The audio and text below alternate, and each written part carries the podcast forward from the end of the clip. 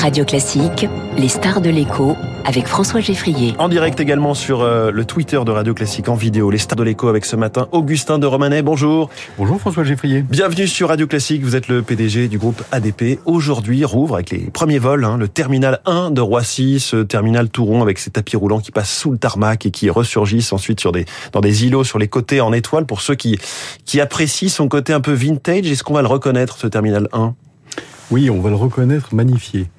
On a désormais des satellites qui étaient des satellites faits pour des Concorde, avec euh, une centaine de passagers, donc des petites salles d'embarquement, qui étaient beaucoup trop petites pour les gros porteurs.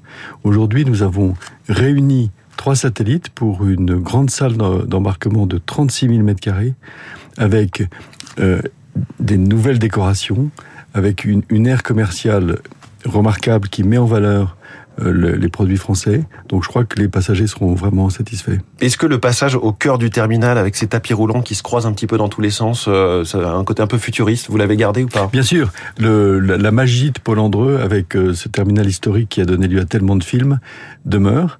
Et vous verrez dans cette nouvelle construction un reflet du cercle du terminal 1 dans euh, ce bâtiment périphérique désormais mmh.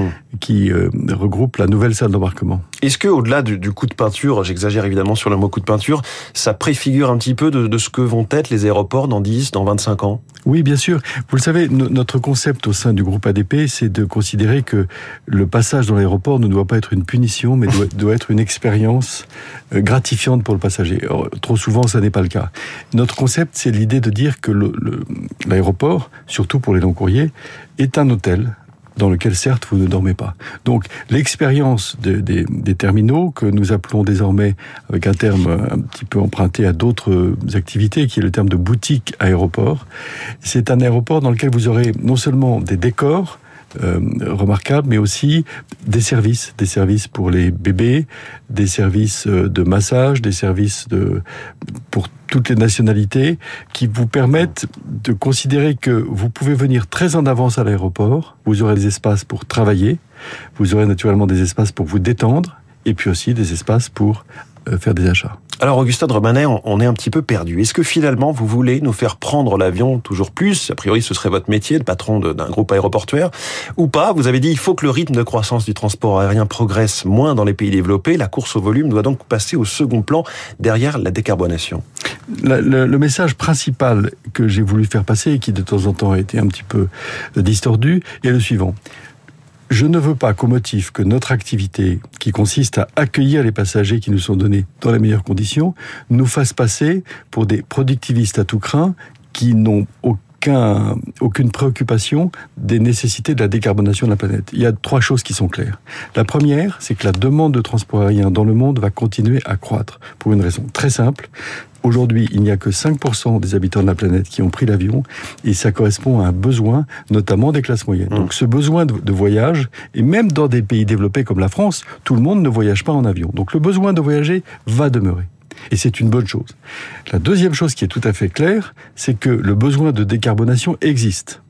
Et la troisième chose qui est tout à fait claire, enfin, c'est que les mathématiques, ça existe. Et qu'un jour, on s'apercevra peut-être que le nombre de vols qui est euh, accompli excède ce qui est indispensable pour respecter euh, les, les trajectoires de décarbonation des accords de Paris. Donc, afin d'éviter la coercition ou l'obligation de limiter les vols. Oui, parce que vous, pour l'instant, vous dites c'est la responsabilité de chacun. Vous n'appelez pas à des quotas individuels d'émissions de CO2 où on aurait chacun un permis, comme le permis de conduire, mais avec euh, le nombre de vols qu'on a le droit de faire dans une vie, par exemple. Je ne le souhaite pas du tout et je souhaite même l'éviter. C'est afin d'éviter cette situation ubuesque où un jour vous auriez votre carnet de voyage mmh. euh, avec des, des, des, des, vouchers de face, de, qui vous permettraient de faire euh, un certain nombre de voyages dans une vie ou dans une année. C'est pour éviter cela que je pense qu'il est raisonnable que tous, nous réfléchissions à notre façon de nous comporter. Et ça n'est pas parce que notre métier, c'est de favoriser le confort du voyage en avion que nous sommes néanmoins irresponsables. Mais comment est-ce que vous regardez par exemple ce que, ce que vient d'annoncer l'Arabie Saoudite qui veut son hub à elle avec 120 millions de passagers par an en 2030 Roissy, c'était 76 millions en 2019. Eh bien, exact, c'est exactement l'illustration de ce que je vous disais. La croissance de la demande dans le monde va demeurer très très forte et c'est la raison pour laquelle je regarde avec beaucoup beaucoup d'intérêt ce que font aujourd'hui les industriels. Les industriels ont véritablement pris le tournant de la décarbonation. Regardez par exemple euh, ce que fait Airbus et son président Guillaume Faury. Il prend des risques il se lance. Il met la pression. Hein. Il, met la sur pression la filière en disant l'hydrogène, il faut qu'on y aille tous. Mais oui, mais il prend des risques et je lui rends hommage. Il met pression sur, la, sur ses bureaux d'études, il met pression sur la filière pour produire des avions avec des nouveaux modes de propulsion. Alors que ce soit l'hydrogène en direct, qui est très compliqué compte tenu de sa température de stockage. Moins 253. Que ce soit la pile à combustible. Dès à présent, moi je vous affirme que vous aurez des avions propulsés à la fois à l'électricité et avec des piles à combustible alimentées par de l'hydrogène, des avions régionaux d'ici quelques années.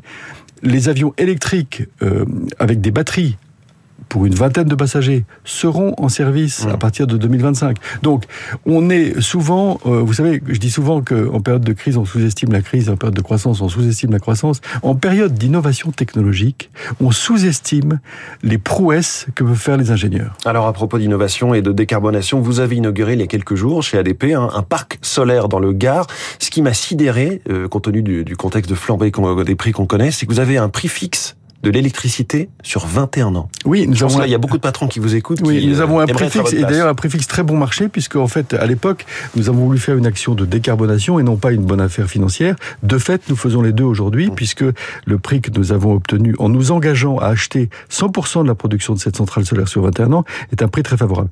Je crois que là aussi, de vos besoins. C'est 10% de la consommation d'un aéroport. Bien sûr, bien sûr, nous allons aller plus loin. Bien sûr, nous sommes ravis qu'aujourd'hui la réglementation nous autorise à envisager des panneaux solaires sur nos plateformes aéroportuaires. Dans le passé, c'était impossible parce qu'on disait que ça éblouissait les pilotes. Hmm. Le monde a changé là aussi, et je me réjouis que euh, cette perspective puisse exister. Donc, encore une fois, souvenez-vous, il y a dix ans, l'énergie solaire était considérée comme une lubie, comme quelque chose qui n'existerait jamais dans un pays euh, avec aussi peu de soleil que la France, soi-disant. Bon, pas du tout. Les technologies se modernisent, et euh, j'ai beaucoup d'espoir dans l'énergie solaire autour de nos aéroports. Augustin Romanet, si la Commission européenne bloquait, là, dans quelques jours, la volonté de la France d'interdire les liaisons aériennes qui peuvent se faire en train en moins de deux heures et demie, est-ce que ce serait une bonne affaire pour ADP euh, ce sujet est relativement secondaire pour nous compte tenu de la faiblesse du trafic. Euh, et du fait qu'Air France a d'elle-même supprimé certaines liaisons. Oui. Moi, a priori, je suis pour la liberté. Donc tout ce qui ressemble à de l'obligation ou des réglementations, etc., me paraît saugrenu, mais c'est secondaire. Le nouveau, autre sujet, le nouveau patron de la RATP qui s'appelle Jean Castex donnait hier une interview aux Parisiens évoquant les JO de Paris 2024. Il dit le premier objectif c'est la livraison du prolongement de la ligne 14 qui doit arriver avant les Jeux à Orly. À ce jour, nous sommes à l'heure, mais le calendrier est très serré. Ça va le faire ou pas? Bien sûr, ça va le faire. Et là, euh, Jean Castex a été délégué aux Jeux Olympiques de Paris. Nous avons beaucoup travaillé ensemble, à la fois sur ces lignes du Grand Paris Express, et puis il nous a aussi beaucoup aidé pour le CDG Express, qui arrivera malheureusement un peu plus tard. Donc il a raison de mettre la pression sur un projet qui, dans lequel j'ai tout à fait confiance. Et dernier sujet, on a vu une démonstration de taxi volant il y a quelques jours. Euh, ADP est partie prenante avec des vertiports euh, à Roissy en 2028. Est-ce que c'est un gadget un peu à contretemps de tout ce qu'on s'est dit sur la transition, ou est-ce que c'est un vrai marché pour des gens pressés? C'est un vrai service pour, euh, par exemple, des, des évacuations sanitaires. Est-ce que c'est un gadget que de sauver la vie de quelqu'un qui a un AVC un dimanche soir sur l'autoroute au moment où tout est bloqué. Aujourd'hui, c'est pas tellement présenté comme ça. Mais c'est moi, c'est euh, comme ça. liaison justement entre euh, le centre de Paris et puis c'est comme, comme ça que je vous le présente. Mmh. C'est un engin extraordinairement agile qui peut se poser à peu près n'importe où, sur le toit d'un immeuble, totalement décarboné et qui euh, aujourd'hui vole à 150 ou 200 à l'heure. Augustin de Romanet, notre star de l'écho. Merci beaucoup. Merci beaucoup. Le PDG du groupe ADP sur Radio Classique. Il est 7h22.